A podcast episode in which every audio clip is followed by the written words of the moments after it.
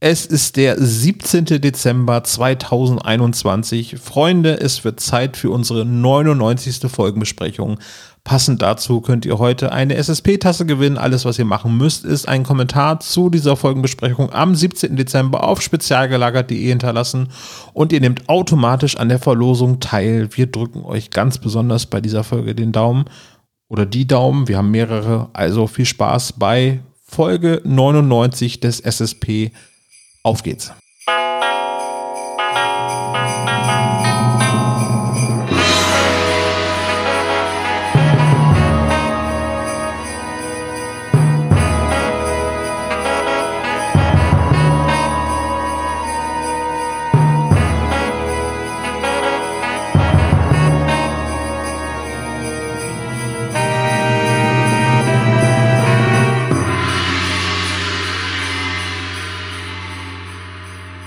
Hallo und herzlich willkommen beim Spezial Sonderpodcast, dem Podcast über die drei Fragezeichen Hörspiele.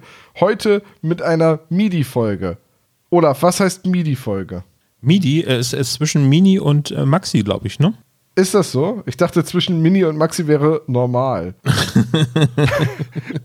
das ist ganz falsch. Wenn du zu Starbucks gehst, zum Beispiel, gibt es da noch Venti und Grande und noch so andere erfundene Wörter, die alle groß heißen. Sebo, ich wusste nicht, dass du dir so äh, Zucker mit Kaffee drin kaufst. Hast du mal gesehen, wie ich ausschaue? das, das liegt jetzt nicht daran, dass ich nur Wasser Auf trinke. Auf der Straße nee, wird er ähm, oft irgendwie Karamell Macchiato genannt. So. ja. so von, vor allem von Fremden. Ja, genau. mit, mit, mit der Schokoladenhaube sozusagen obendrauf. Ja, also äh, Captain Fudge ist mein Spitzname hier in der Hut. Wir besprechen heute das Grab der Inka-Mumie. Das ist eine Folge, die mal eine Abstimmung gewonnen hat. Also es gibt drei so Kurzfolgen wobei die länger sind als normale drei Fragezeichen-Folgen. Reden wir gleich noch drüber.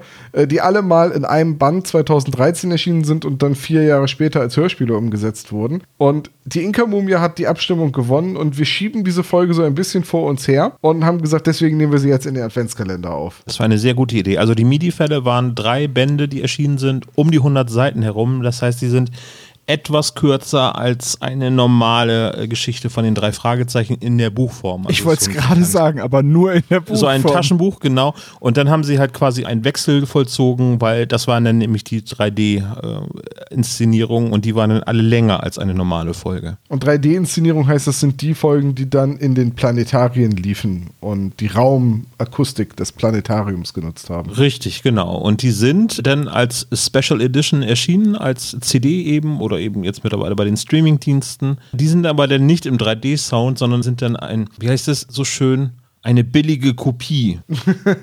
also sie sind in Stereo, aber auch mit so ein bisschen Raumklang. Also ja, so ein bisschen hört man es, ja. Es gibt nur einen Fall bisher, den es als Kopfhörerversion gibt äh, von diesen Planetariumsinszenierungen und das ist dieser Fall nicht. Der heißt aber recht ähnlich. Das war dann das Grab der Maya oder so, ne? Richtig, genau. Ich, ich habe beim Vorbereiten mehrfach die falsche Folge angeklickt. Ja, geht mir auch so. So, jetzt habe ich eben gerade so despektierlich gesagt, wir haben die Folge vor uns hergeschoben und das klang sehr abwertend. So war das gar nicht gemeint.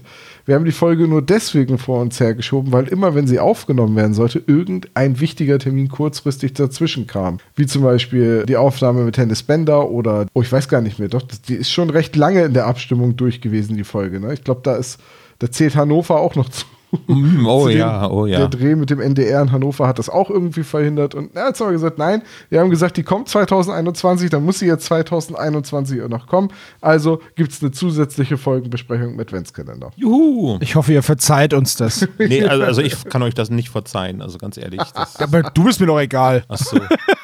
Es geht doch um die Hörer. Jetzt sei eine Sache noch vorweg gesagt. Ich habe das Buch gelesen, aber es hat sich nicht gelohnt. Also als Vorbereitung auf das Hörspiel hat es sich nicht gelohnt, weil es sich nahezu gar nicht unterscheidet. Aber ein Fingerzeig ist dabei. Ja, aber es hätte mich auch sehr gewundert. Das Hörspiel hat schließlich eine Länge von stabilen 89 Minuten und 32 Sekunden. Also, das ist halt, ja, was soll da groß rausfallen, ne?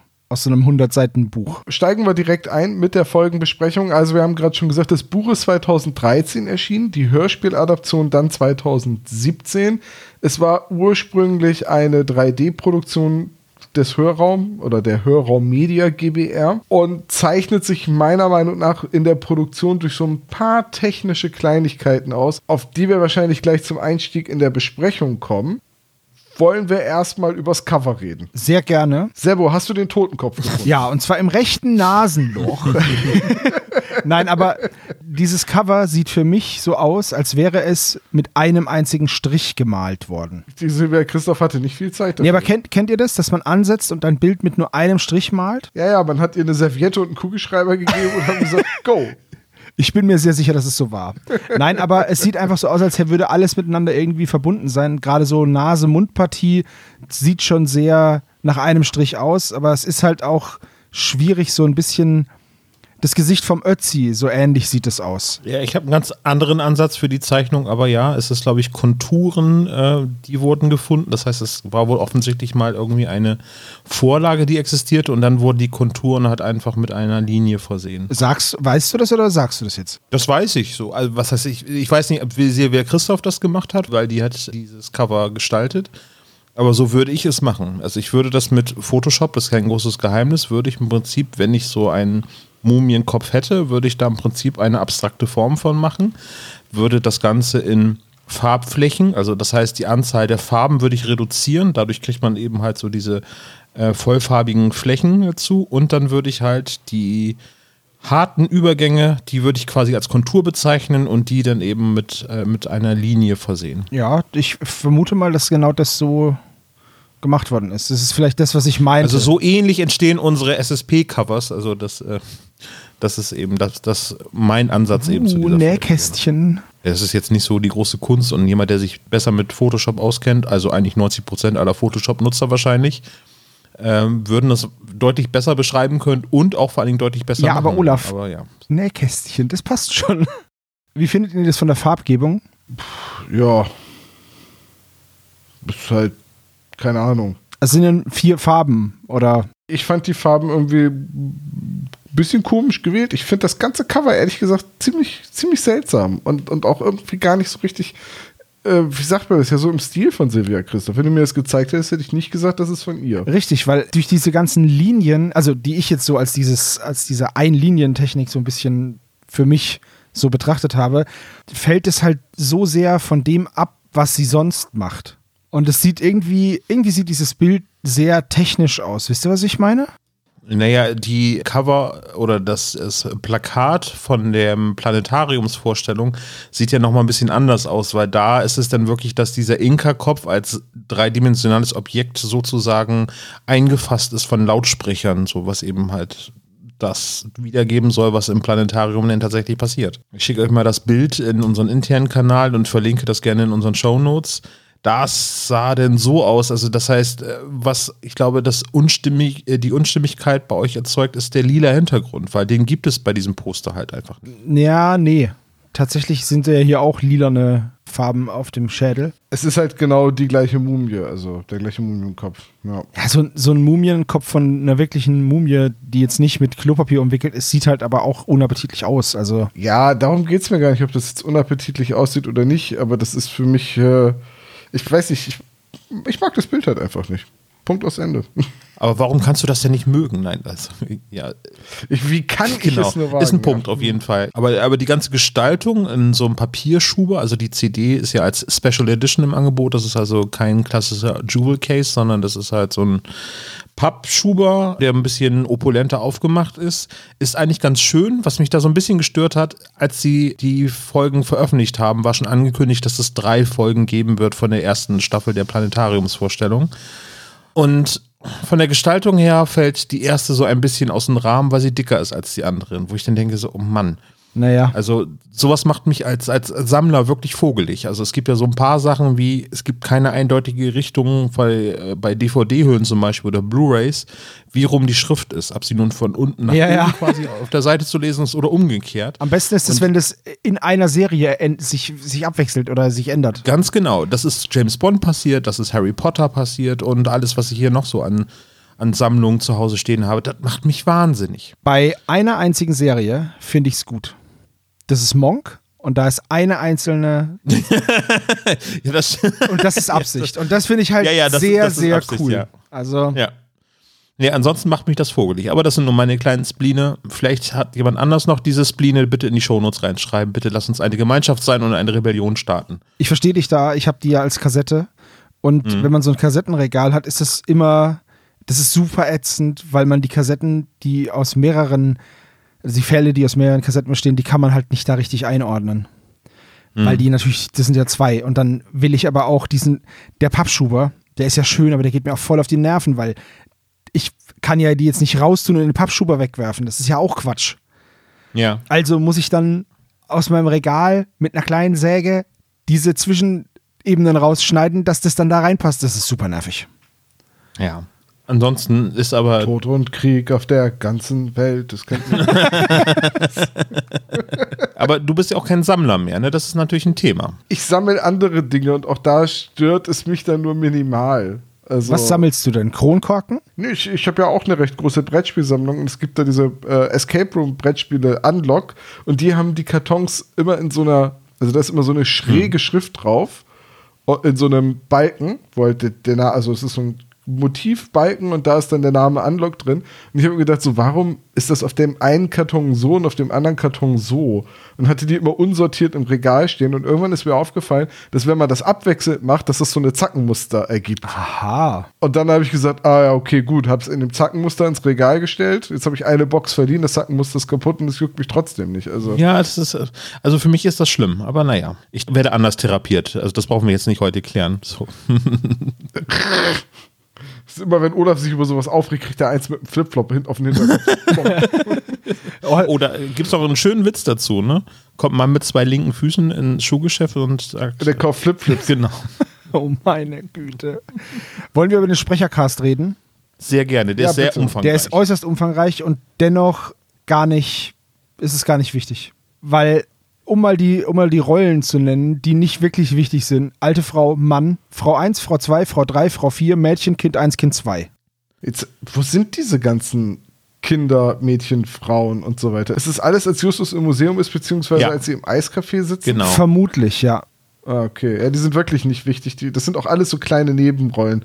Teilweise von Heike Dine Körting selber gesprochen oder Hella von der Osten. Genau. Könnte ich mir jetzt vorstellen, würde ich jetzt mal tippen. Gab es nicht auch mal eine Produktmanagerin oder so, die so hieß? Wanda Von Osten der ist äh, diejenige. Ach, das war nur die, Wanda Osten. Genau, aber Okay. es gibt ja noch Ostensacken, gibt es auch noch. Die wurde ja dann auch persifliert. Ja, ne? aber wenn die Osten und von der Osten heißt, dann werden sie nicht, äh, dann werden sie nicht verwandt sein. So, wir haben Robert Miesler als gebrochen italienisch Dialekt sprechenden Eisdielenbesitzer, weil alle Eisdielenbesitzer immer Italiener sein müssen. Das ist, äh, geht gar nicht anders.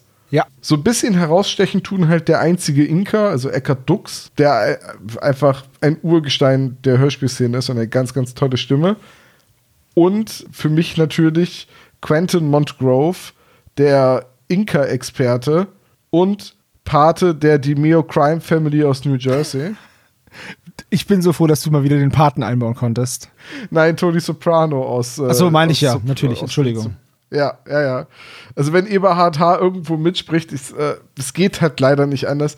Die Stimme von Eberhard H. ist für mich seit 20 Jahren eng mit James Gandolfini, also Tony Soprano, verdrahtet. Und immer wenn der auftritt als Peters Vater, denke ich so, okay, Peters Vater hat Verbindung zur Mafia.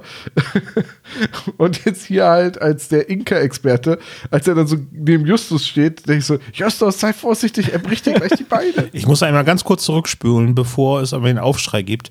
Ihr wusstet jetzt wirklich nicht, dass Heller Osten Sacken Wanda Osten ist. Redest du jetzt wieder von der Ferienbande? Nee, äh, die Wanda Osten, die die Produktionen bei Europa macht, die nennt sich bei Hörspielen, wenn sie Gastrollen hat, nennt sie Ach sich Heller so. Osten. Und das ist halt eine der ganzen Pseudonyme, die sie dafür benutzt. Okay, ich muss ganz ehrlich sagen, ich bin bei eurem Kuddelmuddel an Namen jetzt mit Osten und Hella und von Sinnen und Van der Wander Osten bisschen ausgeklingt. Heißt das, dass jetzt Hella von der Osten auch Wanda Osten ist in einer Gastrolle? Richtig. Ah, okay, jetzt habe ich verstanden. Nee, äh, habe ich nicht auf dem Schirm gehabt. Ja, also wenn ich mich jetzt nicht ganz, ganz böse äh, irre, dann ist das so. Ja, also ansonsten, äh, Frau Osten, einfach einen Kommentar bei uns auf der Webseite schreiben. Und Olaf, Maßregeln, sagen Sie uns, wenn wir mit dem Flipflop ein bisschen Dollar zuhauen sollen, dann machen wir das. Sehr gerne, ja. Ich mag das auch sehr gerne, wenn ihr das tut. So eine Flipflop-Schelle, die klatscht auch immer so schön. Das ist einfach super. Aber Osten-Sacken ist ein deutsch-baltisches Adelsgeschlecht. Aber äh, okay, also weiter zum Was Cast. ist denn mit der Familie Brettschneider? Ist das auch ein Adelsgeschlecht? Da fragst du mich was. Bestimmt. Wahrscheinlich. Ansonsten würde ich sie jetzt gerne in den Adelsstand erheben. Von Brettschneider?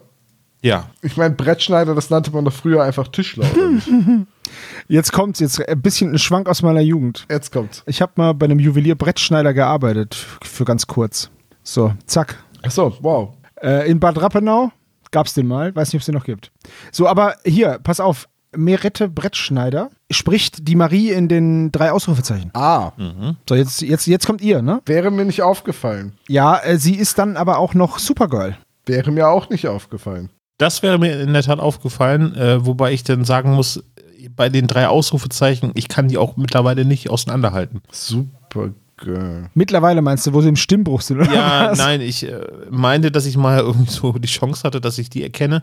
Aber weil ich sie auch nicht so aufmerksam höre, bringe ich sie immer durcheinander, die drei Rollen. Also mit Supergirl meintet ihr jetzt aber schon die Verfilmung von CBS von 2015 bis 2021, die sechs Staffeln. Diese Melissa ben Benoist, oder wie die heißt, Genau.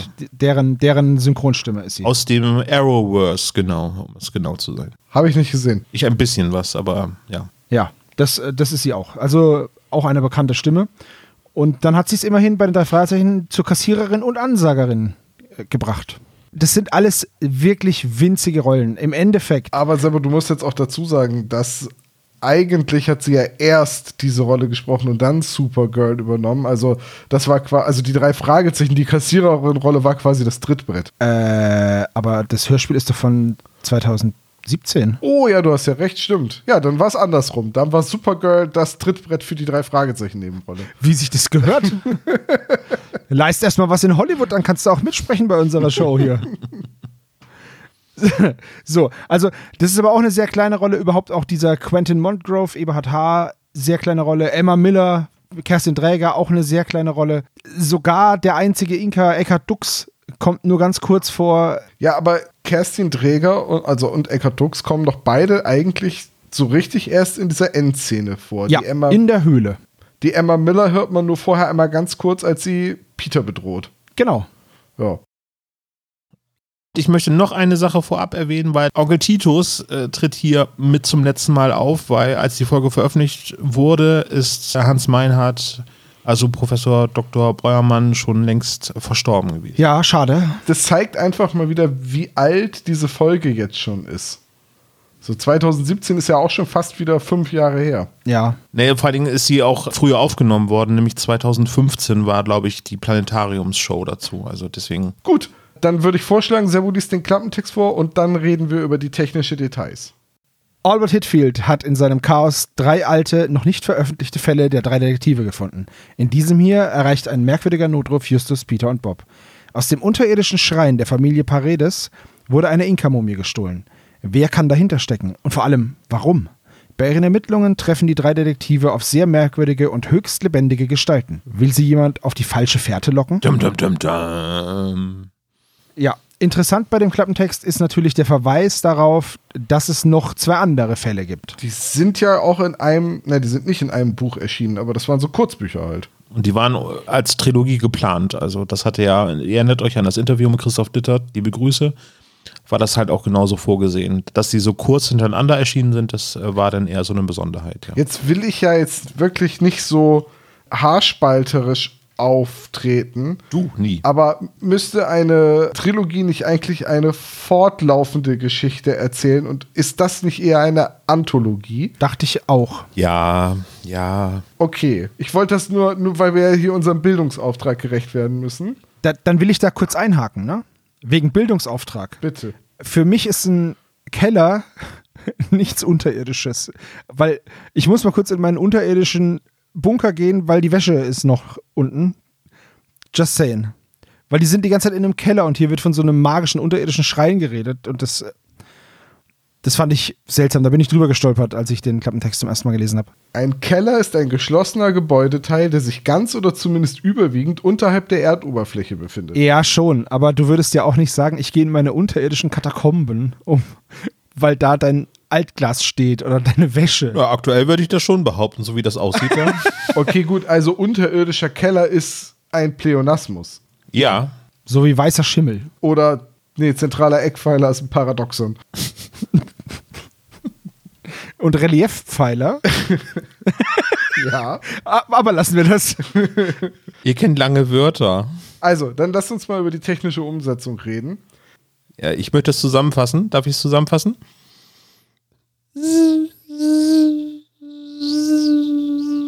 Gut, weiter. Also die technische Umsetzung ist, es ist natürlich ein Hörspiel, das auf den 3D-Raum, also die volle Akustik von diesem Planetarien ausgerichtet war. Und das merkt man in der Stereo-Abmischung jetzt auch so ein bisschen, oder falls ja gerade schon gemacht, durch diese sehr, sehr ätzende Szene mit, dem, mit der Ja. Fliege, die halt wirklich nur eingebaut wurde, um deutlich zu machen, hier, guck mal, wir können Raumklang benutzen, jetzt ist die Fliege hier und jetzt fliegt sie zu der Wand. Und wenn man das über Stereo hört, ich habe halt wirklich da gesessen. Ich habe schon in der ersten Szene, als man die Schritte wie Nayas Bruder reinkommt, hört, Ja. gedacht, ah, okay, von der Abmischung her, das klingt nach so einem Planetarium-Hörspiel, weil das halt so, so übertrieben hart ist, wie das aus einer Richtung kommt, bis es dann quasi bei dir als Zuhörer angekommen ist. Und bei dieser Fliegeszene habe ich beim ersten Hören wirklich ich bin ausgeflippt, weil ich gesagt habe, ah, ist das nervig. Und das kommt im Buch garantiert nicht vor. Das ist so wie dieser eine Moment in so einem 3D-Film, wo irgendetwas zentral auf die Kamera gerichtet wird, damit ein 3D-Effekt da ist. Voll richtig. Richtig, eine Pistole, eine Raketenspitze, eine Lanze, immer irgendwas, dass man weggeht. Es ist, und hier ist es auch so. Ich habe ich hab mir hier notiert, in diesem äh, in dieser Szene, wo die Fliege ko- vorkommt, diese verpiepste Piepsfliege. Äh, Weil ich, das war auch so übertrieben lang. Und die ganzen Effekte, die sind jetzt im Planetarium vielleicht cool. Im Hörspiel über Kopfhörer sind die aber allesamt einfach zu lang. Äh, Tom hat ja gerade schon gesagt, dass jetzt hier zum Beispiel Person XY geht von A nach B. Dann geht die halt auch echt von A nach B. Und dann dauert das so lang. Wenn Leute miteinander rangeln, dauert das auch ultra lang. Es gibt immer wieder Stellen, an denen jemand sagt, oh, guck mal, da oben ist jemand. Und dann reden die von oben runter. Das, ich verstehe das, dass das alles aufgrund dieser Möglichkeiten in dem Planetarium gemacht wurde. Aber für mich ist das ganze Hörspiel eine Technikdemo und reißt mich aus der Immersion aus dem einfachen Grund, dass mir das sofort auffällt, warum die das gemacht haben. Darf ich euch denn mal fragen, wart ihr denn bei einer Planetariumsvorstellung schon einmal? Habt ihr das schon live miterlebt? Leider nein. Ja, ich war, ich war in Hamburg zusammen mit Christine und Anke. Ja. Um das nochmal irgendwie zu beschreiben, also man sitzt ja in diesen großen Räumen dieses Planetariums, hat halt rundherum diese Lautsprecher, um die Immersion irgendwie nochmal zu beschreiben, die du eben erwähnt hast, ähm, Servo, du hast im Prinzip so, als wenn du eine Maus wärst bei diesem Hörspiel, weil du musst dir ja vorstellen, das ist ein Riesenraum. Das heißt, wenn, wenn angedeutet wird, dass, wie heißt der, Andres dort in den Keller mit reinkommt, dann musst du halt dir das vorstellen, dass die Quelle, die du im Planetarium hörst, im Zweifelsfalle irgendwie über 20 Meter entfernt ist. Und äh, das erzeugt nicht das Gefühl, dass du als Zuschauer sozusagen das Ganze live miterlebst, wenn die drei Detektive neben dir stehen, sondern du hast eher das Gefühl, dass du eine kleine Maus bist, weil du ein Planetarium ist ja vom Grundsatz her so ausgerichtet, dass du nach oben schaust und da sind auch die Lautsprecher und so angebracht, weil in einem Planetarium hast du meistens den Kopf nach oben gerichtet. Also hast du eher das Gefühl, dass du eine kleine Maus bist, die eben das beobachtet, dass dort äh, Menschen umherlaufen und von der Entfernung her, diese 20 Meter eben zum anderen Ende des Planetariums, ist dann eben halt schon auch ein anderes Hörgefühl, als wenn du irgendwie mittendrin bei so einem ich sag jetzt mal, ein Theaterstück um dich herum dabei bist. So. Ja, das, das verstehe ich. Voll in Ordnung. Ist aber für das Hörspiel jetzt hier zu Hause störend. Also, wie gesagt, ich verstehe das, dass das in dem großen Raum funktioniert und so. Das ist wie ein Film, der auf der großen Leinwand toll ist. Und wenn du es dann auf deinem kleinen, popligen Fernseher zu Hause guckst, dann sind die Spezialeffekte auf einmal nicht so knallig. Das ist alles gut. Die Folge dauert halt einfach fast 90 Minuten und davon sind halt gefühlt ein Viertel nur Musik und Schritte oder Geräusche, die extrem lang gezogen werden. Das ist, wie gesagt, live bestimmt cool, aber real life oder unlive oder auf irgendeinem Medium zu Hause ist es nicht so toll. Also es hat mir nicht so gut gefallen, muss ich sagen. Ich verstehe das aber. Hm, ja. So, und die nächste Sache, die wir besprechen müssen, ist, dass es in dieser ganzen Folge, in den anderthalb Stunden, keinen Erzähler gibt. Ja. Und das ist eine ganz bewusste Entscheidung. Ich nehme an, auch wieder aus dem Hintergrund der Planetariumsfolgen. Denn das Buch hat natürlich Erzählertexte und Beschreibungen. Es kann ja nicht nur Dialog sein, weil es ja auch nicht mit Geräuschen arbeitet. Mir ist es beim Hörspiel nach so einer 20 Minuten klar geworden und ich weiß nicht, wie es euch ging, aber ich fand das extrem störend. Dass kein Erzähler dabei ist. Weil alles über Geräusche passieren musste und halt nichts irgendwie nochmal eine ordentliche Einordnung erfahren hat. Und stattdessen halt die Charaktere alles, was sie getan und gesehen haben, beschreiben mussten, weil halt niemand da ist, der es für den Hörer nochmal zusammenfasst. Mhm. Ja, das ist richtig. Das ist in der zweiten Staffel dann schon nicht mehr der Fall. Das heißt, es ist nur bei den drei MIDI-Fällen so, dass diese Planetariumsvorstellungen eben ohne Erzähler auskommen, weil dann bei, bei der zweiten Staffel wird dann Thomas Fritsch, beziehungsweise in der dritten Staffel wird dann auch schon Axel Milberg eingesetzt. Ja, das war auch, finde ich, ein weiteres Problem dieser fehlende Erzähler, weil man, ich, es gibt ein paar Szenen, da schreibe ich hin, irgendwo, irgendwas passiert, Knarre, irgendwas passiert, jemand läuft weg, weil es halt nicht beschrieben wird und man sich das irgendwie zusammenreimen muss und aus diesen wenigen Fetzen Dialog das teilweise nicht funktioniert. In der ersten Szene, wenn wir da mal einsteigen wollen vielleicht, geht es schon los, dass wir ganz zum Schluss erst erfahren, wo die überhaupt sind. Das ist eine Erzählart, die mir persönlich nicht so gut gefällt, weil ich dann nicht weiß, was, ja, ich, ich muss ja irgendwas von meinem inneren Auge erzeugen. Und klar, die sind jetzt irgendwo unter Tage in irgendeinem Keller, aber es wird mir nicht gesagt, wo, wer das überhaupt ist. Diese Naira, die wird einfach, die ist einfach da. Also der Einstieg in den Fall, der ist sehr spät, das ist in Ordnung, aber es fehlt so eine Hinführung irgendwie.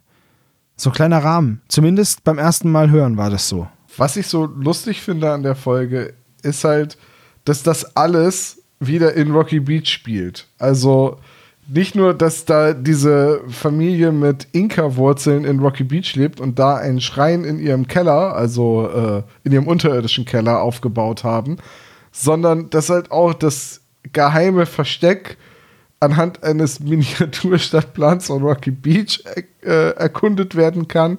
Und in dem geheimen Versteck ist eine tödliche Klinge, die aus der Ja. Wand kommt. Auch so ein Geräusch, das so macht, wo du sagst, ah ja, okay, das haben sie eingebaut fürs Planetarium. Dachte ich, nein, das ist im Buch auch drin. Und das ist, alles ist wieder in Rocky Beach. Auch als, auch als, Ja. wie wird es geschrieben? Genau, steht da au- auf einer Seite, siehst du wie so ein Comic, äh, so. Ah, das wurde irgendwie so umschrieben mit einer Klinge huschte Okay. an, an Justus Kopf vorbei oder so. So Indiana Jones Anspielung per excellence. Äh, es ist so äh, Rocky Beach der Nabel der Welt. Ja, äh, es hat äh, eine flexi-große Stadt ist das. Also Rocky Beach hat sich dazu entschlossen, ein Ortsschild zu machen, Welcome to Rocky Beach. Äh, hier leben und dann hast du so einen Zufallsgenerator.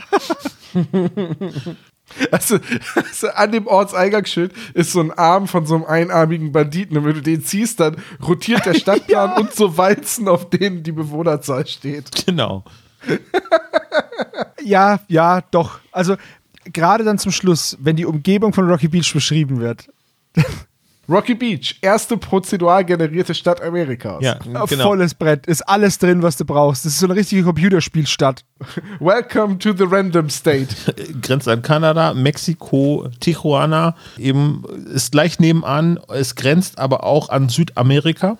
Also sprich, es gibt eine ganz kleine Spitze am Rocky Beach dran, wo man direkt nach Rio de Janeiro kommt und nach Kuba ist auch nicht so weit weg und Ja, und es sind Berge da, eine Küstenlinie, eine Wüste. Es Ja. kann aber auch jederzeit regelmäßig schneien. Es Ja. sind große Seen in der Nähe, richtig. weite Prärie. Es ist, Und, äh, und Irland ja. ist auch um die Ecke. Ja, aber gut. Fokussieren wir uns auf diesen wunderschönen Keller, in dem wir uns befinden. Ich wollte gerade sagen, ich bin so ein bisschen traurig, dass ihr auf meinen Witz mit dem Random State nicht eingegangen seid, aber ist okay. Hauptsache, er bleibt im Schnitt erhalten. Wir erzählen so viel, dass manches durchrutscht. Dinge, die wir nicht erkannt haben. 500. Bing. Toms Joke in Folge 3. So, also, wir sind im Keller, eine Mumie wurde gestohlen, es gibt ein Mädchen namens Naira. Ähm, sie schauen dann dieses altertümliche Stadtmodell an. Das, da ist mir natürlich als, als Hobbyist und Tabletopper ist mir natürlich das Herz aufgegangen, dass einer so eine coole Stadt im Keller hat. Da dachte ich mir, hm, lass uns direkt eine Schlacht drauf auswürfeln. Das wird bestimmt spaßig. So, und die Mumie sitzt nicht mehr an ihrem Platz. Das gibt es in Bremen auch so ein, so ein Modell und das steht bei uns direkt vor der Bürgerschaft gegenüber vom Rathaus. Das ist ein in, in Bronze gegossene Abbildung vom Innenstadtbereich. Das ist auch an Blinde gerichtet, weil die können sich im Prinzip ein Bild über diese Miniaturabbildung der Innenstadt machen, indem sie halt ertasten können, wie das Ensemble vom Rathaus Dom und vom Roland zum Beispiel aussieht in, in Bremen. Das ist wirklich ganz schön. Und ist auch alles schön mit Brei versehen, dass man eben auch noch mehr Informationen dazu lesen kann. Das heißt, ähm, so habe ich mir das vorgestellt. So, ja, ja. Sowas haben wir in Würzburg auch und in Markteidenfeld gab es es auch mal. Äh, das wurde jetzt, glaube ich, abgebaut und so. Hast du geklaut und hast jetzt eine, äh, eine Tabletop-Platte von gemacht? nee, nee. nee, das nicht, aber die Idee ist halt cool, seine eigene Innenstadt oder seine eigene Altstadt nachzubauen. Aber das wurde irgendwie abgebaut und wird jetzt irgendwie überarbeitet oder so. Wir kriegen jetzt so ein paar Informationen über die Inka im Allgemeinen, über Mumien im Besonderen und ähm, hören jetzt zum ersten Mal von diesem Schrein von Cusco, der auch auf der Platte ist. Musste ich sofort an Cuscos Königsklasse oder Cusco von Ein Königreich für ein Lama denken. Cuscos Königsklasse, eine der unterschätztesten Disney-Serien überhaupt, die ist sauwitzig. Guckt euch die ruhig mal an. Hast du gerade allen Ernstes unterschätzt gesteigert? Unterschätztesten, ja. Okay, gut. Das ist, das ist absolut Am richtig. unterschätztesten. Besonders Rettete unterschätzt.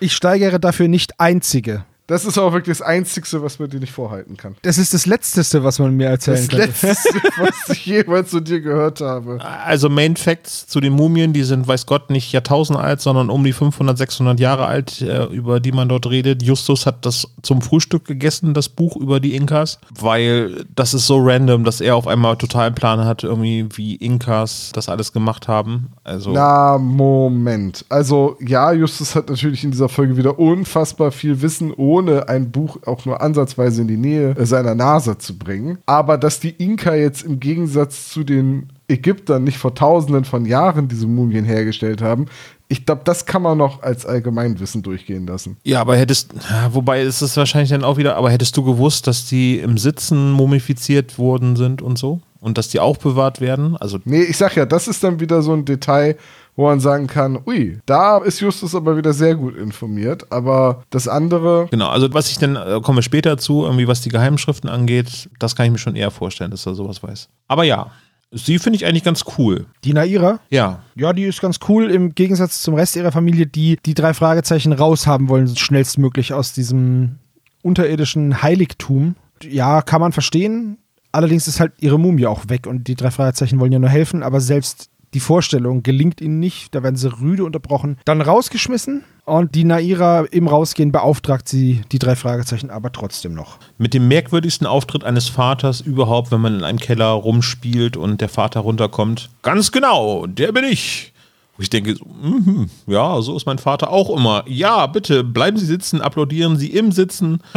Ich bin es, ich bin es persönlich. Und jetzt verschwindet hier. Also, Ich bin es wirklich. Naja, diese, diese plötzlich auftauchenden Personen, die haben wir hier in dem Hörspiel immer wieder. Ja. Also die so aus dem Boden wachsen so. Dann sind wir in der Zentrale. Bob isst Kekse und Peter fragt ganz schüchtern, ob er auch welche haben kann. auch da wieder von der Abmischung her auf Effekt. Kekse? Richtig. Kekse? Ja, dieses, dieses Kauen und so. Ja, ja, klar. Liebe ich ja Essgeräusche. Das ist toll. So, Justus beauftragt dann Bob und Peter, das Haus der Familie zu überwachen, während er selbst nach Los Angeles fährt und ins Museum geht und sich über Inkas informiert. Genau, ins Museum of National History der USA die ganzen 200 Jahre.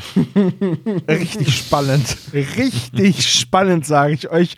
Hammer. Ich könnte mir vorstellen, dass die da auch die Geschichte des Kontinents erzählen, bevor die USA gegründet wurden. USA, USA. Aber was war denn da? Da ist doch nichts. Da war doch nichts. Da gab es doch nur Büffel und ein paar Typen. Lass uns die Szene, wo Bob dann vorm Haus äh, mit Naira redet, dass sie sofort denkt, er sei in sie verknallt und Bob ist natürlich wieder der schlechteste Lügner der Welt. Aber ist das wieder so? Ich da hatte eigentlich immer so ein, äh, im Gefühl, dass Bob eigentlich eher ein begnadeter äh, Typ ist, weil wir erinnern uns auch an das blaue Biest und so, Ja, ne, wo, wo er Was heißt jetzt begnadeter Typ? Begnadet im Umgang mit Frauen Ja. oder begnadeter Lügner? Beides. Weil im Umgang mit Frauen würde ich schon sagen, ja, irgendwie meist schon. Aber ansonsten ist Bob halt echt ein saumieser Lügner. Sind die aber alle. Ja, und das nervt total in den Hörspielen, dass immer, wenn klargemacht werden soll, jetzt lügen sie, dass da ein einziges rumgestammelt ist. Ja, das ist ja auch so eine Sache, die ich einfach nicht verstehen kann. Also, die gehen irgendwo hin und wollen jemanden anlügen, dann ist das alles kein Problem. Aber der hätte doch flirten sollen. Ich meine, das scheint doch irgendwie, da scheint er ja flawless zu sein. Irgendwie hätte doch sagen können, Naja. so, hey, du hier und ach, ich habe gerade an dich gedacht und wollen wir nicht einen Kaffee trinken und das Ja, er wusste ja nicht, wie er sie ablenken soll. Also, das Ding ist auch, wieso sollten sie ihre Auftraggeberin überhaupt ablenken? Also, das macht für mich auch wenig Sinn. Ja, aber im Prinzip ist das die Friendzone-Geschichte von, von Bob, oder? Ja, voll. Bob sollte das als Ablenkungsmanöver machen, damit Peter weiter beobachten kann, ohne dass sie auffliegen, weil sie war verdächtig nah dran an den beiden. Ne? Bob lenkt, lenkt Naira ab, dass Peter Andres verfolgen kann, ohne dass Naira was davon mitbekommt. Das macht Peter dann auch. Und dann kommen ganz, ganz kurze Miniszenen, die ich, die hier immer nur zwei Sätze bei mir sind. Und das sind auch die Szenen, wo nicht gesagt wird, wo Peter jetzt zum Beispiel ist. Dann beobachtet er irgendjemanden mit Andres zusammen, eine Frau, dann passiert irgendwas, man hört es nicht richtig, man wird nur gewahr, dass da irgendwie eine Pistole ist, dann passiert wieder was, dann gibt es einen Schwenk zurück auf Justus, der zurückfährt mit Titus aus, aus L.A., der war ja jetzt im Museum, dann wieder zurück zu Peter, der wegrennt und dann treffen sie sich. Ich habe die bei mir so tituliert als Cameo-Szenen, weil Titus sagt, dass er auch nochmal nach Los Angeles muss und noch irgendwie ein, äh, ein, ein Treffen hat, um dort ein Erbe oder eine Ausräumung irgendwie zu, zu begleiten und solche Sachen. Also das, das ist so der Fanservice irgendwie par excellence, weil da irgendwie alle kultigen Charaktere irgendwie so eingebaut werden, wie Mathilda und Titus und so weiter. Aber da sprichst du was an, das mit Mathilda zum Beispiel, das fand ich eher störend als, als schön. Also das, es gibt ja so diese Fan-Momente, wo man sagt, ach schön. Und das war jetzt aber keiner, weil Mathilda einfach so ihr Repertoire runterrattert an Fragen, die sie Justus stellen kann. Schrottplatz aufräumen, sich nicht so geschwollen ausdrücken, ob sie jetzt mal wieder Detektiv spielen, das, ich fand's nicht, fand ich nicht gut. Das hat nicht, nicht getroffen, finde ich. Nee, aber es musst du so sehen, das ist ja so eine Spezialaufnahme. Und wenn du quasi in so ein Planetarium gehst, dann denkst du so, ach Mensch, also in den Büchern wird Mathilda und Titus kommen eigentlich immer vor. Es sei denn, die sind irgendwie gerade auf Reisen, aber die werden ja aufgrund äh, eines reduzierten Casts dann ja oft mal weggelassen, so weil man sagt, okay, Mathilda und Titus sind jetzt nicht relevant für die Handlung und äh, um die Kosten halt im, im Rahmen zu halten, werden die jetzt nicht irgendwie noch mit dazu genommen oder Andreas von der Meden wird irgendwie rausgeschrieben oder Jelena ist nicht mit dabei und so. Und, und in diesem Fall ist es ja so, dass du zu einem Event gehst, da bezahlst du Eintritt für, um dieses Hörspiel im Planetarium zu hören. Und in dem Fall kann man dann sagen, ja, okay, das ist dann schon etwas anders von der Produktion her und da kann man dann auch das gerne drinnen lassen oder sogar vielleicht ergänzen. Ich, vermute, dass die im Buch auch so vorkommen, Tom. Aber ähm, da ist es halt einfach dann ein Service, der eben für, für eine besondere Veranstaltung gilt und nicht eben in den Serien. Ja, also es kommt im Buch genauso vor. Die Dialoge sind fast komplett eins zu eins übernommen. Ganz kleine Nuancen, also im Hörspiel wird halt ein bisschen mehr beschrieben, äh, oder weil man halt die Erzähltexte aus dem Buch nicht hat. Aber klar, auch das, was Mathilda in der Szene sagt, das ist im Hörspiel so drin. Äh, im Buch so drin so. Ja, aber wäre es jetzt eine klassische Produktion von Heike Dine Körting und André Minninger und Wanda Osten, wäre das wahrscheinlich rausgeflogen. Weil dann hätte Justus auch mit seinem Auto nach Los Angeles fahren können und hätte nicht von Titus mitgenommen werden müssen. Nur, dass er kein Auto hat, aber. Ja, also, ja, also. Nee, nee, aber das ist im Hörspiel äh, genau wie im Buch. Das ist Titus, der ihn da mitnimmt und so. Das ist natürlich ein bisschen Fanservice. Das ist ein bisschen die Atmosphäre der Serie einfach. Ich glaube, die entscheidende Schlüsselszene ist, dass sie dann rausfinden, dass der Bruder mit dem Einbruch zu tun hat, weil es wurde ja gesagt, es bedarf eines Meisterdiebes, um eben in diesen gesicherten Keller reinzukommen oder eben einem Insider. Und äh, es stellt sich dann raus, in der, ich weiß nicht, ob schon die nächste Szene ist, dass Andres auf jeden Fall den Gaunern, sage ich jetzt mal vorsichtig, die Tür aufgemacht hat. Genau, der hat die Alarmanlage ausgeschaltet und dafür hat er 10.000 Dollar bekommen. Und Andres ist die Mumie und diese ganzen Bräuche der Familie und ihre Herkunft ist Andres eigentlich total wurscht. Aber das Geld kann er gut brauchen. Der gibt doch keine Erklärung dafür ab, warum. Also der hat jetzt nicht irgendwelche Probleme anscheinend. Spielschulden. Der hat einfach. Hä? Spielschulden. Ah, das ist im Hörspiel, wird das nicht thematisiert. Nee, habe ich mir jetzt auch gerade ausgedacht. Achso, ich dachte im Buch, ich dachte im Buch wird da noch ein bisschen so Nee. mehr verraten. Na gut, okay. Toms Einwort Plotpflaster. Die kann man kaufen. genau. Ich habe eine Star Wars Episode 8 Edition. Sie haben dann, die- sie finden dann den, diesen, diesen Hinweis, dass es halt in dem Villenviertel hat sich Andres mit einer Frau getroffen, die ihm das Geld gegeben hat dann. Und sie vermuten jetzt, dass die Frau auch in diesem Villenviertel dann irgendwie zu finden ist. In einer dieser, dieses, dieser Häuser muss sie ja sein. Und das findet Bob dann auch raus, dass es nur eine einzige Villa gibt, in der jetzt vor kurzem jemand eingezogen ist. Und da begeben sie sich dann hin. Genau, was erst hieß, dass es ein, eine Vielzahl von Gebäuden gibt und nein, es gibt nur dieses eine, genau. Und dann kommt eine Szene, wo die drei Fragezeichen in dem Garten dieser Villa sind und allerlei Merkwürdigkeiten finden, die, wie ich finde, total banal sind. So, hier, auf dem Grill, da ist noch Kohle. Wow. Das fand ich jetzt nicht so überraschend. Ja, doch, das zeigt ja, dass das Haus wirklich bewohnt ist. Ja, dass der Besucher gerne grillt vielleicht. Nee, das war ein Gasgrill, das ist ja das Paradoxe. Also ja. Plotpflaster. Da hat irgend so ein Depp Kohle auf den Elektrogrill gelegt. Sehr schön. Ja, und dann finden sie halt noch so ein paar verbrannte Stofffetzen und ja, einen riesigen Götzen im Garten. Aber ansonsten nichts Auffälliges. Sonst ist alles normal. Nee, solange sie keine zwölf Götterstatuen im Garten haben, ist es ja Oder wirklich ganz Büsten. normal. So, also, Ja, Büsten. Die, die schleppt gerade Patrick weg unter zwei Armen, zwei Büsten. Und Vor allem- vor allem typische Justus-Eskalationsstufe. Erst sagt er, ja, lass nur mal kurz gucken, nur mal reinschauen in das Haus, nur mal so im Vorbeischnicken, mal im Garten gucken. Schnitt, los, wir brechen ein. Fand ich auch, ja, recht krass, wie sie dann in diese Villa einbrechen und wie immer war eine Terrassentür offen. Also normalerweise steht die bei TKKG immer offen.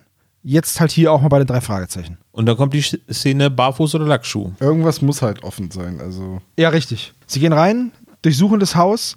Ja, Da finde ich dieses, wenn sie so super laut Psst sagen und sich dann gegenseitig anmotzen, doch jetzt bitte leise zu sein. Das ist auch wieder so ein klassischer Drei-Fragezeichen-Trope irgendwie. Ja, im Bad finden sie dann die Mumie und können auch eine Frau beobachten, die einen älteren Mann barfuß begrüßt in einem anderen Raum.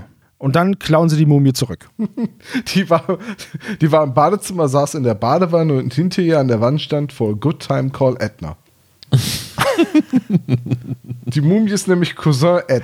Ja, die hat da einfach ein schönes Bad genommen, die Mumie in ihrem Gestell. Und sie tragen sie dann wieder in die Zentrale, beziehungsweise mit dem Auto dann. Und was ich dann geil finde, ist, am nächsten Tag sind die drei Fragezeichen, Naira und die Mumie in der Zentrale. Und anscheinend ist es eine riesengroße Mumie. Weil jetzt ist es auf einmal so eng, dass die sich nur noch aneinander vorbeidrücken können. Naja, die ist ja in einer sitzenden Position, also so, ich, ich stelle mir das jetzt so vor, als wenn sie so die äh, Knie umfasst äh, mit den Händen. So, so habe ich mir das vorgestellt. Die sitzende Position und ist auf jeden Fall ziemlich cool. So, die, die ist auch relativ transportleicht dadurch, dass es eben so eine gehockte Stellung ist, weil stellt euch mal vor, das wäre eine liegende Mumie gewesen. Das wäre ja nochmal arg äh, komplizierter gewesen, die zu tragen, oder? Ja, wenn die jetzt einen Superman gemacht hätte, wäre es schwierig, ja. Oder, oder wie, wie stellt ihr euch die Pose vor? Oder wird das näher beschrieben im Hörspiel, äh, im Buch? Ich habe ich hab mir die Mumie so vorgestellt, dass sie so sitzt wie diese typischen Buddha-Statuen. Ja, die hocken mehr und haben halt irgendwie die so die mit den Armen die Knie angezogen. So, so habe ich es mir auch vorgestellt. Also eigentlich eine sehr gut tragbare Position. Ein bisschen unhandlich, aber gut auch um Auto zu platzieren als Beifahrer. Das merkt fast keiner. Nee, aber überleg Kann mal. man das wird- anschnallen. Ist so.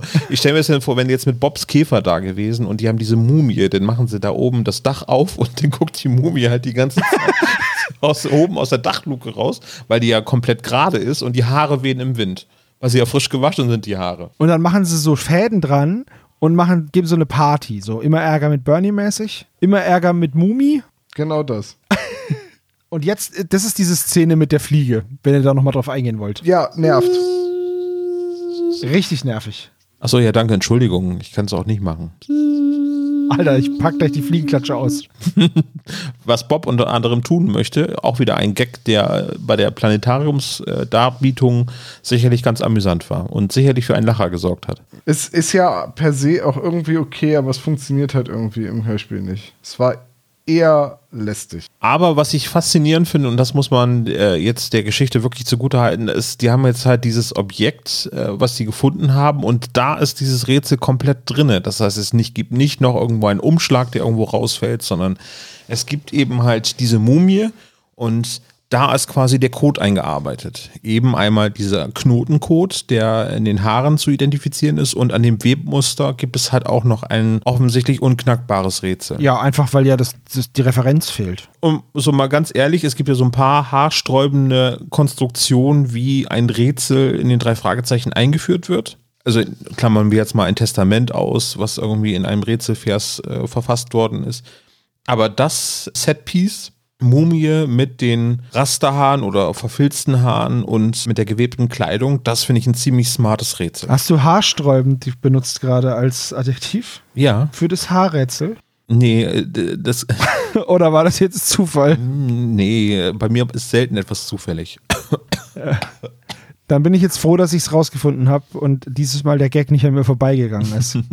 Ja, oder, oder sehe seh ich das jetzt falsch? Bin ich dazu verklärt irgendwie bei dieser Folge gewesen? Aber ich fand das ziemlich cool. Ja, also wenn du eine Mumie hast als Gegenstand, in Anführungszeichen, dann ist es natürlich schon cool, das an der Mumie zu verstecken und nicht, ja, hier, guck mal, die hat das da im Mund und dann da, sondern das fand ich schon ganz cool. Der Rest des Rätsels wird dann ein bisschen obskurer, finde ich, aber äh, erst einmal so ist es ziemlich nett, weil das könnte auch ein Rätsel sein, was eben schon seit Jahrhunderten schon existiert und nicht aufgeklärt worden ist. Wahrscheinlich ist das nur die bei den Haaren bei den Inkas so gewesen, dass sie einfach nur die durchnummeriert haben.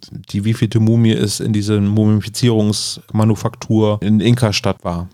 Das ist wahrscheinlich das Einzige, was wirklich damit passiert ist. Ich habe euch verloren, oder?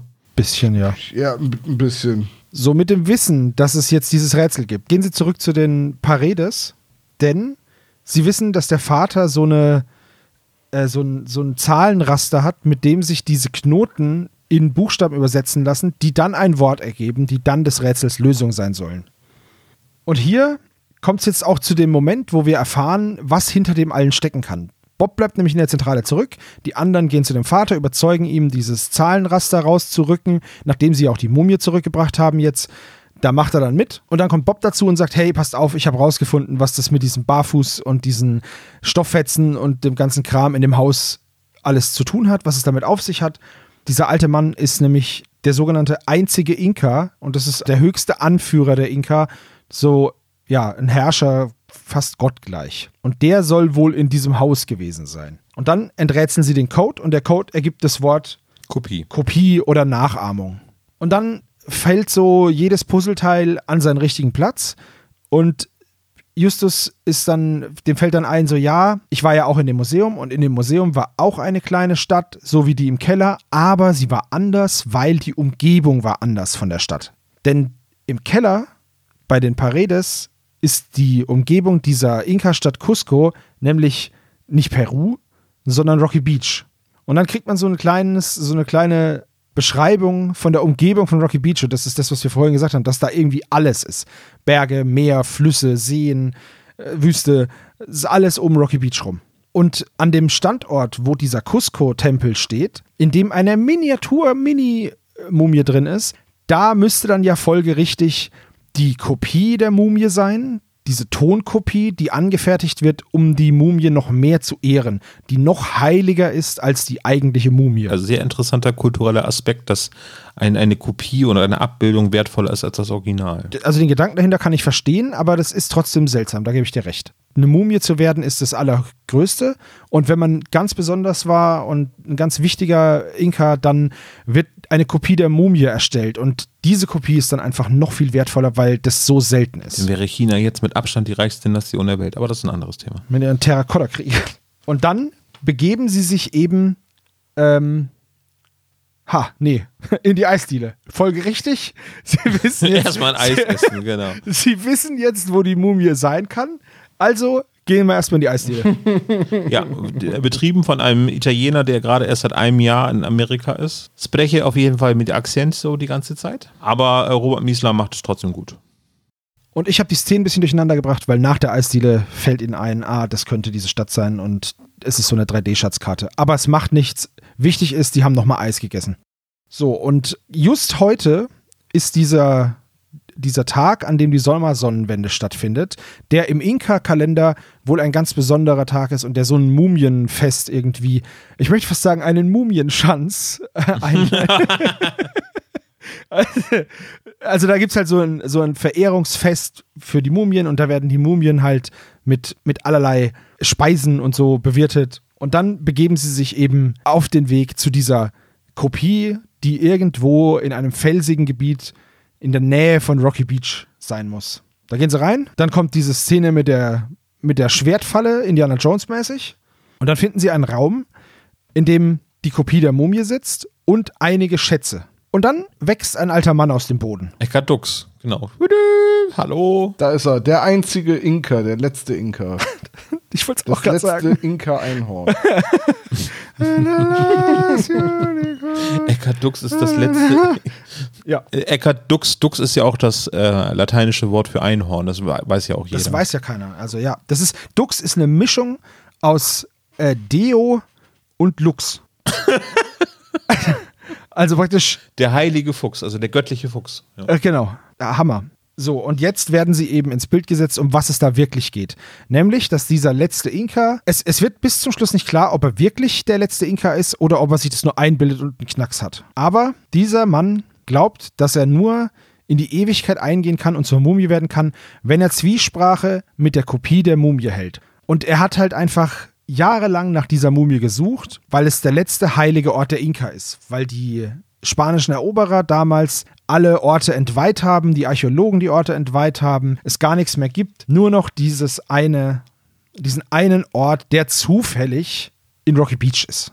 Natürlich ist er zufällig da, Natürlich und ist er das. es wird dann noch so ein bisschen aufgeklärt, dass der einzige Inka eine Assistentin hatte, eine Emma Miller. Die hatte auch eine Wanze versteckt bei den Paredes. Deswegen konnte der diese Kopie finden jetzt mit Hilfe der drei Fragezeichen. Und er hat auch das alles inszeniert, dass die die Mumie wieder zurückklauen und dann, ja, so ein James Bond-Bösewicht-Fall halt wieder. Und dem Mann geht es halt nur um diesen heiligen Ort, an dem er halt mit dieser Mumie sprechen kann. Aber das ist auch ganz logisch, dass Rocky Beach im Prinzip die, der Mittelpunkt für diese heilige Stätte ist, weil wenn man sich sämtliche Inka-Pyramiden anschaut, ne, die bilden dann zusammen einen Pfeil und der deutet eindeutig auf Rocky Beach.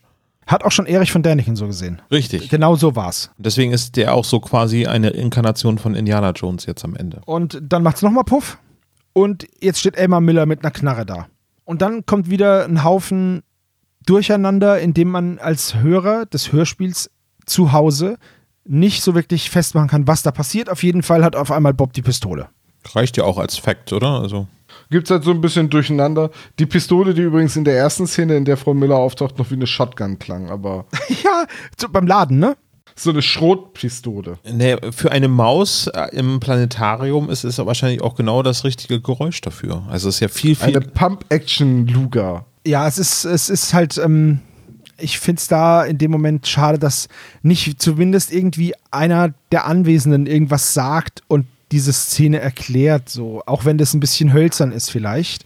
Aber so ist es halt sehr schwer. Oder findet ihr nicht? Hättest du dir ein, eine Szene gewünscht, wo dann Justus sagt, ja, Bob, richtig so und Peter, ja, halt den Arm hoch, dann kann Bob sich die Waffe schnappen und so. Also Das, ich sag ja, es ist sehr hölzern, aber die andere Möglichkeit wäre gewesen, gar nicht eine Szene einzubauen, die sowas benötigt, wenn ich weiß, ich habe keinen Erzähler. Aber wenn jetzt Peter der Emma Miller den Arm gebrochen hätte, das hätte man noch mit so einem richtig schön durch den ganzen Raum heilenden Knacken im Planetarium umsetzen. Genau, mit so einem saftigen Knacken. So wie bei John Sinclair, wo immer so zehn Stangen Sellerie gleichzeitig durchgebrochen werden. wo dann auch alle beim Zuhören gleich irgendwie so äh, machen. So, also wirklich so. Ja, so, so richtig so auch, dass man die, dass, dass man so, sich so innerlich alles verdreht, wenn man das Geräusch hört. Das ist so ähnlich wie wenn man sieht, wenn jemand beim Tennisspielen zum Beispiel umknickt und so, wo man auch denkt so, äh. Ja, und dann bekommen wir noch eine recht esoterische Predigt von diesem letzten Inka, der auch meint, er steht über dem Gesetz. Ich habe mir hier aufgeschrieben, Herrscher in a nutshell. mir doch egal, ich kann machen, was ich will, denn ich bin der Herrscher. Ella Badge. Und dann ist es halt auch zu Ende. Also sie fesseln dann Emma mit so einem, mit so einem Knötchenband und fertig. Dann ist der Fall rum. Dann sind wir schon am Ende. ja, fühlt sich dann, wenn man das zusammengeschnitten hätte, eher an wie eine kurze Folge, ist aber eben durch, durch die ganzen Experimente relativ lang. Ne? Also nicht nur relativ lang, sondern sehr lang. ja, es ist halt viel, ist halt Geräusch und Atmosphäre. Das, das ist halt so. Kann man, was soll man anderes sagen? Es ist halt, von der Handlung her passiert nicht viel und ehrlicherweise könnte das fast genauso ablaufen ohne die drei Fragezeichen. Absolut. Also es ist jetzt nicht ganz so schlimm wie bei Indiana Jones oder so, weil die drei Fragezeichen müssen schon noch die Mumie entführen und so weiter. Aber der ganze andere Kram, es hätte genauso gut der einzige Inka sein Ritual abhalten können und dann die Mumie zurückgeben. Vor allem das Lustige ist, du sagst ja, die, die mussten die, den Inka zurückklauen. Eigentlich ja auch wieder nicht, weil der letzte Inka sagt, ja, ich hätte die eh wieder zurückgegeben. Eben. Und er schmeißt sogar noch mit Fuffis durch den Club und versucht jeden zu bestechen. ja. Weil er die herrschende Klasse ist. Hallo? Ist ihm doch egal. Müssen wir das jetzt in die Shownotes reinpacken? Ja, auf jeden Fall. Äh, Tom, der macht doch mal weiter mit deinem Fazit. Ja, ich bin von dem Fall nicht ganz so angetan. Ich, äh, man lernt viel über die Inka, irgendwie aber auch schon wieder zu viel auf kurzem Raum. Also man kriegt diese ganzen Informationen über die Inka-Kultur und deren Totenkult regelrecht mit dem Trichter eingeflößt. Das fand ich für die knapp 100 Seiten im Buch ziemlich viel. Und anderthalb Stunden Hörspiel streckt diese relativ kurze Handlung dann auch noch enorm in die Länge. Hinzu kommt diese Produktion für das Planetarium mit dem Raumklang, die jetzt in der CD-Fassung nicht mehr ganz so gut überzeugen kann. Also es verliert doch ein bisschen an Charme und dann sind so Szenen wie das mit der Fliege halt doch sehr, sehr störend. Insgesamt keine Folge, die ich unbedingt wiederhören möchte oder so bald wiederhören möchte. Aber eine Sache haben wir bei der Besprechung vergessen und die möchte ich ganz positiv hervorheben. Und das ist die Zwischenmusik in dieser Folge. Die Zwischenmusik, da ist oft so ein Stück drin oder so mehrere ähnlich klingende Stücke, in denen so eine einzelne Gitarre so ein bisschen mysteriös angezupft wird. So eine E-Gitarre, die so einzelne Noten spielt. Wisst ihr, welche Stücke ich meine? Ja. Und das hat mich unfassbar krass an den Soundtrack von Thimbleweed Park, dem Ron Gilbert Adventure von vor ein paar Jahren erinnert. Und das ist ein ganz, ganz großartig mysteriöser Soundtrack, der auf diese nicht sehr mysteriöse Folge leider ein bisschen verschwendet wirkt. Und Sebo? Es ist eine Tech-Demo für mich, die mit viel Fanservice angefüllt ist. Ich finde es ein bisschen weird, dass der Gegenstand, dem sie hinterherjagen, ein toter Mensch ist, der halt da so hin und her getragen wird und so und dem man dann in den Haaren rumfuddelt und das, ja, es ist okay, es ist sehr gruselig, mit einer Mumie rumzuspielen, deswegen ist es eher untypisch für die drei Fragezeichen. Es wird auch nicht erwähnt, irgendwie, dass es mal ein Mensch war, so wirklich. Also, das ist sehr distanziert alles. Das ist halt einfach ein Gegenstand. Und ähm, ja, der Fall ist halt, ich meine, du hast eine 100 Seiten Zeit in einem Buch. Was willst du groß machen? Das wird einmal hin und her geklaut und dann werden die Haare durchgeguckt und dann gehen sie in eine Höhle und dann ist der Fall rum.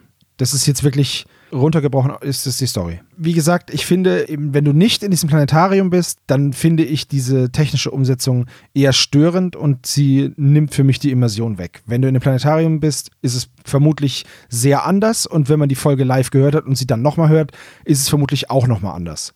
Für mich als Nicht-Planetariumsbesucher, mich hat es gestört und die Länge der Folge ist einfach ultra lang durch dieses lange Hin- und Herlatschen, durch die viele Musik.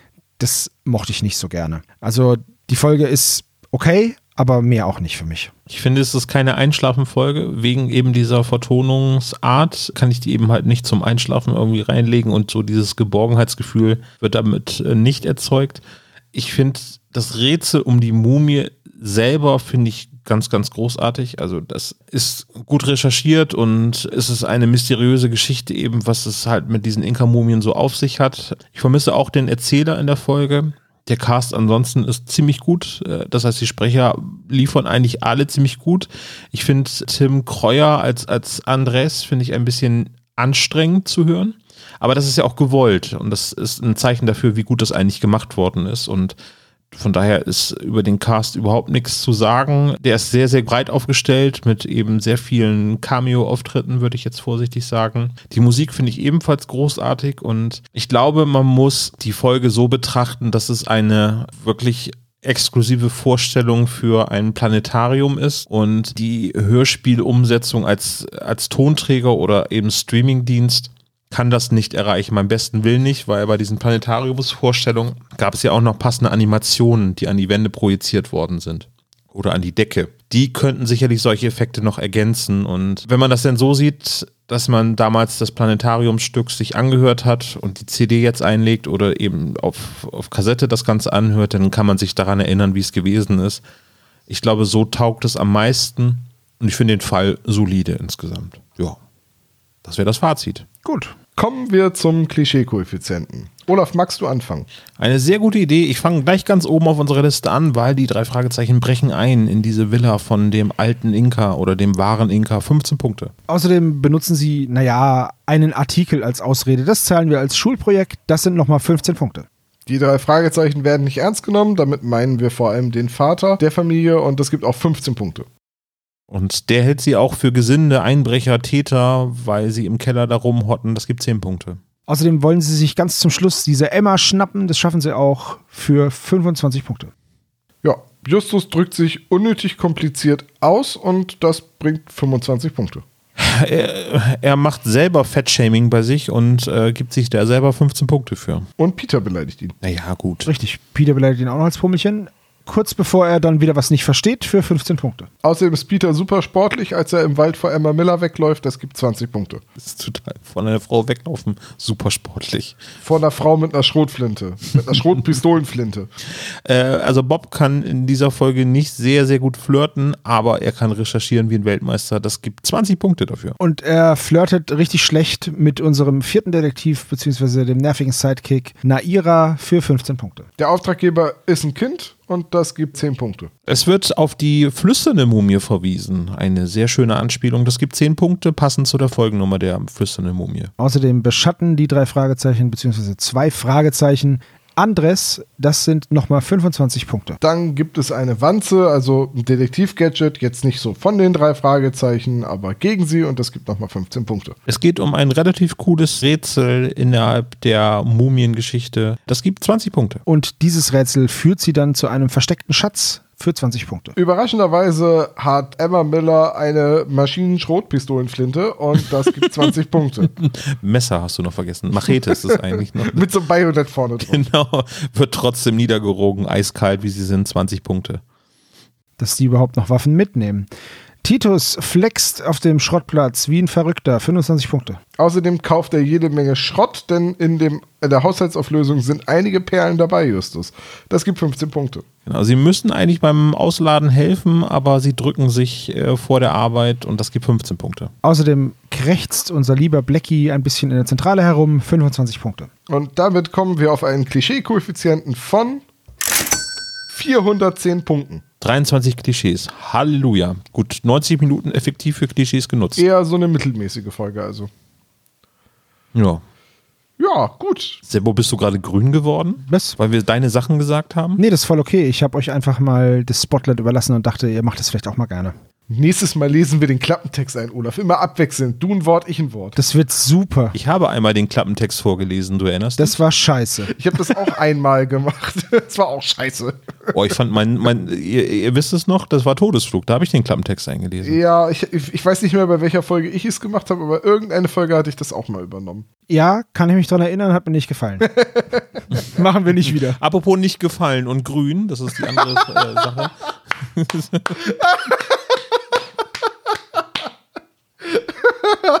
Chapeau für diese Überleitung.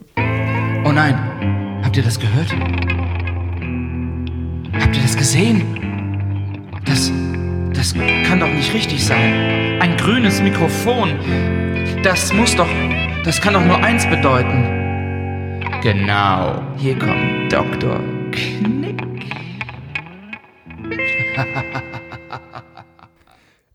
Es ist immer schön, wenn man eine Überleitung mit, ha, das war aber eine gute Überleitung kommentiert, Tom. Ja, es ist mir egal gewesen. Ich musste gerade während des Jingles mir so auf die Zunge beißen, um dich einfach weiter zu lachen. Hallo, Sie Ekelpaket. Das Schönste übrigens an Dr. Knobel ist das Lachen von John in äh, der Trailermusik. Wow, was ist denn heute für ein Tag? Heute ist Gegenteiltag. Ah, ja, ja, ja, ja. Ja. Äh, hallo Dr. Knobel, schön, dass Sie da sind. Ich merk's, ich merk's, ich werde hier mit allen Ehren empfangen mit einem großen Bahnhof. Sebastian, auch noch irgendeinen dummen Spruch, Flager? Nee, ich denke, das haben meine Kollegen schon ganz gut gemacht. Das ist jetzt, man soll ja auch nicht auf einem Typen rumtreten, der schon am Boden liegt. Wollen wir anfangen mit dem Quiz? Dr. Knobel, haben Sie irgendwelche abschließenden Worte zum Grab der Maya, Inka, Azteken? Ich habe vergessen, welches es ist. Inka, Mumie. Inka, das war's, genau. Ich finde es schön, dass in Rocky Beach alles fußläufig erreichbar ist, auch Schätze eines mittelamerikanischen oder südamerikanischen Volks. Ja, wir hatten die Erklärung, habe ich vorhin relativ schlüssig äh, präsentiert. Wenn man sich alle Inka-Pyramiden anschaut, dann sind die, wenn man sie auf der Landkarte betrachtet, als Pfeil angeordnet, die eindeutig auf Rocky Beach zeigt. ja. Mhm. Rocky Beach ist der Nabel der Welt. ja, aber mit Fusseln drin. Das ist witzig, Wow. Dr. Knobel. Ich bezeichnete Rocky Beach auch als den Nabel der Welt. Ich möchte meine Aussage zurücknehmen, weil ich nicht eine Aussage treffen möchte, die auch Tom getroffen hat. Frage, Nummer eins. Was ist der Nabel der Welt? Genau. Welche Form hat die Sitznische der Mumie im Keller? Äh, welche Form? Ja, welche geometrische Form? Du, du, du als alter Mathematiker kennst doch. Ja, ich hab's mir nur nicht gemerkt, deswegen rate ich jetzt. Also, Olaf, welche der beiden falschen Antworten möchtest du jetzt zählen lassen? Äh, ein Rhomboid wollte ich nehmen. Es ist ein seitenverschobenes Viereck. Wissen wir aus TKKG. Das ist falsch. Ich glaube, Rhomboid ist nicht richtig. Tom, was hast du? Ich habe gesagt halbkreisförmig, wie so eine halbe Pizza. Aber ich habe auch geraten. Die richtige Antwort, die im Hörspiel genannt wird, ist das Trapez. Oh. Das überrascht mich Und das hat Sebastian. nicht. Also er hat's, aber es überrascht ihn nicht. Das war so ein äh, doppelter Gag, Richtig. der schlecht rübergebracht worden ist. Aber ich schreibe mal das bei Sebastian einen Punkt auf. Geht ja schon mal gut los, Ja, ich finde es sehr gut. dass ähm, zwei von dreien schon verkackt haben. So eine leichte Frage. Die Fragen werden nicht leichter. Frage Nummer zwei. Wie viel Geld gibt Justus der Kassiererin im Museum? Ich bin bei diesem Quiz, glaube ich, nicht gerade von Erleuchtung gesegnet. Ich auch nicht. Also, Soll ich meine falsche Antwort vorlesen? ja, mach das. 8 Dollar. Tom, Äh, 10 Mark 50 und sein Wildlederportemonnaie. mit Magneten, von der an dem Kind hing aus Undecided. Ja. Und Sebastian, was sagst du? 5 Dollar und dann kriegt er 50 Cent zurück. Also gibt er ihr 5 Dollar, aber eigentlich zahlt er ihr 4,50. Also ist die Frage, Vollkommen richtig, er gibt ihr 5 Dollar. Das war Das eine. kostet so viel wie Onkel Ramos Monatsmiete? Nee, eben ja nicht. Also kriegt er 50 Ach ja, 50 wieder. Cent weniger. Ja, also das etwas weniger als im Monat.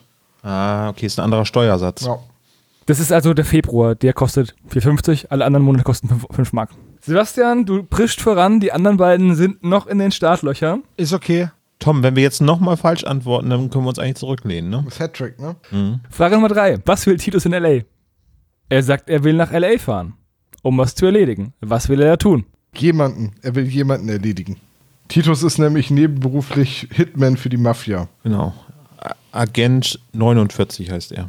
Ah, Sebastian, was hast du? Ich habe es falsch, weil sonst wäre ich nicht der Erste. Ich habe geschrieben, er will zu einer Haushaltsauflösung. Olaf, was hast du? Er will bei einer Haushaltsentrümpelung dabei sein, was wie eine Haushaltsauflösung. Tom, was werden. hast du? Ja, ist bei einer Haushaltsauflösung, weil da einige Perlen bei sind. Die richtige Antwort, wie es im Hörspiel gesagt ist. Er will sich einen Nachlass ansehen. Mist. Ja. Ich wusste, dass meins nicht stimmt, aber ja. Aber es ist eine Haushaltsauflösung, dieser Nachlass. Ja, er will ihn sich. Ja, das ist jetzt die Frage. Ist, ist ein Nachlass eine Haushaltsauflösung oder Es wird hinterher spezifiziert, weil Titus dann sagt, äh, in diesem Haus waren einige Schätze drin. Einige Perlen. Das heißt, Ja. die Sache ist die, ich kann entweder allen keinen Punkt geben, dann ist es Krakelen groß, oder ich kann euch jedem einen Punkt geben und dann sagen, ihr habt euch ja, ja, ich gebe euch jedem einen Punkt, weil ja Weihnachten ist bald. Dann hast du noch nicht gewonnen, Sebastian. Ja, Also, wenn wir zweimal mach dich falsch doch nicht lächerlich. Wir zweimal richtig. Es gibt übrigens sechs Fragen. Ah, okay, also dann ist noch gar nichts entschieden. so, jetzt komme ich so. Ja, dann Olaf, sag mal, welche Farbe hat denn die Kutte des ersten Inkas bei der ersten Beobachtung durch die drei Fragezeichen? Äh, Rot-Blau. Bist du doof? Das ist ne. Bist du jetzt komplett bescheuert, bescheuert? Olaf? Wieso? Ich habe doch nicht gesagt, dass sie gewinnen will, oder? Oh mein Gott. Okay, Olaf sagt rot-blau. Das ist unfassbar. Das ist richtig. Tom schreibt hellgelb. Ich hatte keine Ahnung, ich hätte nicht gedacht, dass Olaf wirklich die richtige Antwort sagt. Hat er aber. Das ist sowas. Du hast gesagt, ich soll die Antwort sagen. Das ist genau das, was Dr. Knobel gesagt hat, ja. richtig. Die Sache ist, die war, seit wann hörst du auf mich? Ja. Das ist der erste Fehler. Überraschung. Also, Sebastian und Olaf haben es richtig. Tom hat trotz Vorsagen die falsche Antwort. Ich lieb's. Okay, jetzt ist der Sebastian aber immer noch nicht durch, weil wenn er jetzt Ja. beide falsch hat, dann kann Olaf noch ausgleichen. Tom ist auch noch dabei. Ja, ja, ja. Frage Nummer 5. Wie viele Fliegen erschlägt Bob in der Zentrale? Ah, Das fand ich im Hörspiel schon gar nicht nervig, da finde ich es ja jetzt noch viel besser. Ja, das Geräusch macht mich wirklich aggressiv. Richtig übel. Ich hätte da richtig Bock, die Fliegenklatsche zu schwingen. Was hast du, Sebastian? Zwei. Was hast du, Olaf? Keine. Was hast du, Tom? Kein, ich bin mir sicher, dass er es die ganze Zeit versucht, aber dass es dann letztendlich Peter macht, als er später die Fliegenklatsche greift. Richtig. Deswegen hat Bob keine getötet. Aber er sagt doch wieder. Es ist schwierig. Es ist schwierig, aber ich habe so gehört wie äh, Tom und Olaf. Also was jetzt? Olaf sagt keine, Tom sagt eine. Nein, Tom sagt auch keine. Auch keine. Und das macht Peter am Ende. Okay. Das heißt, ich habe den Sebastian mit der Fangfrage bekommen. Hahaha, aha, eine Fangfrage, weil die Fliegenfangfrage. Vergiss es. Sebo, spürst du den Wood of Change? Nee, eigentlich nicht. Die gut, Zuschauerfrage Oh, jetzt müssen wir uns anstrengen. kommt vom äh, Discord-User Mondbot Grüße. und der fragt, der Keller der Familie Paredes ist was nicht? Hä? Hä? Ein U-Boot. Was ist der Keller der Familie der Paredes nicht laut des Vaters? Ich wollte gerade sagen, da gibt's eine. Ach so, laut des Vaters. Ja, stimmt, der sagt was. Sonst hätte ich gesagt, es gibt eine Menge Dinge, die dieser Keller nicht ist. Der Keller ist kein U-Boot. Damit habe ich recht. Was ist der Keller nicht? Ja, der Vater sagt, dieser Keller ist nicht Punkt, Punkt, Punkt. Aha, es sagt, ich, die genaue Formulierung fällt mir nicht ein. Ich muss es umschreiben. Puh. Es ist ein Substantiv, Tom. Ja, aber. Äh, nee, da ist, glaube ich, auch ein Adjektiv bei. Sebastian, was hast du? Museum. Olaf, was hast du? Ich würde sagen, äh, der Keller ist kein Spielplatz. Tom, was hast du? Ich meine, dass er irgendwas von wegen schäbige Hafenkneipe oder so sagt, weil er da so rumflucht, sein Sohn. Ah, stimmt. Richtig, der Keller ist keine Hafenkneipe. Ja, keine stinkende Hafenkneipe, sagt er, glaube ich. Aber mir hätte Hafenkneipe gereicht. Das sind zwei falsche Antworten von Olaf und Sebastian. Damit ein Silberbutton für unseren lieben Mondbot, der dann über Discord Bescheid bekommt, wenn diese Folge rausgekommen ist. Und Ja, herzlichen Glückwunsch. Das war eine coole Frage. Ja. Ja. Sehr schwer. Ja. Dieses Quiz ist ein Auf und Ab. Sebastian stark angefangen, schwach nachgelassen. Olaf mittendrin so einigermaßen und Tom war auch dabei. Ich bin auch nicht in die Armee gegangen, um Freunde zu finden. Das ist dir bisher auch ganz gut gelungen, ja. Diese MIDI-Fälle, eine ganz besondere Freude, sie vorzubereiten und zu hören. Was hat Sebastian jetzt gewonnen oder ist es noch ein Unentschieden geworden? Nee, ist es glaube ich nicht. Oh, ich kann kurz nachzählen. Vollkommen richtig. Ich dachte immer, dabei sein ist alles und der Weg ist das Ziel. Ja, und ja, das gilt für die anderen Loser. ja, Sebastian hat halt vier richtig, Olaf drei, Tom zwei, auch Tom hat auch drei, dementsprechend du bist der andere Loser, Olaf. Ja, okay, das ist in Ordnung. Tom, gehen wir was trinken und die anderen beiden lassen wir hier und dann. Ja, gern geschehen. Ihr Loser. Klingt nach einem Plan. Ja, dann, äh, liebe Spezies, vielen Dank, dass ihr unseren Adventskalender hört und vielen Dank, dass ihr auch diese Folgenbesprechung gehört habt, wenn ihr das hier hört. Wir hoffen, ihr hattet Spaß und morgen geht's hier im Kalender weiter. So sieht's aus. Ciao. Tschüssikowski. Ciao. Bis dann, ciao, ciao.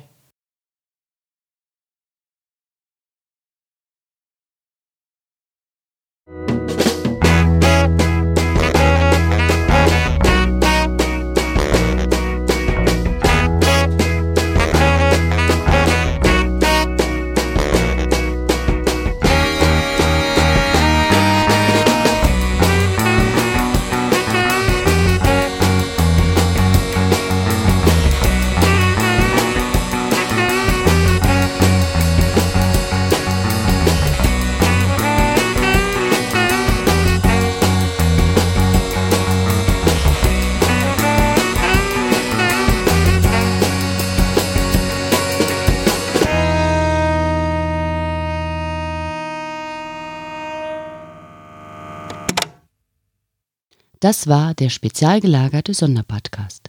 Ihr könnt die Jungs unterstützen über patreon.com slash spezialgelagert oder über paypal.me slash spezialgelagert.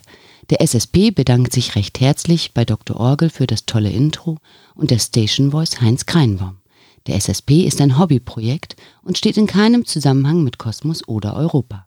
Ihr findet den SSP auf Facebook, Twitter und Instagram, jeweils unter Spezial gelagert sowie auf YouTube. Außerdem könnt ihr die Jungs auf dem SSP Discord-Server antreffen.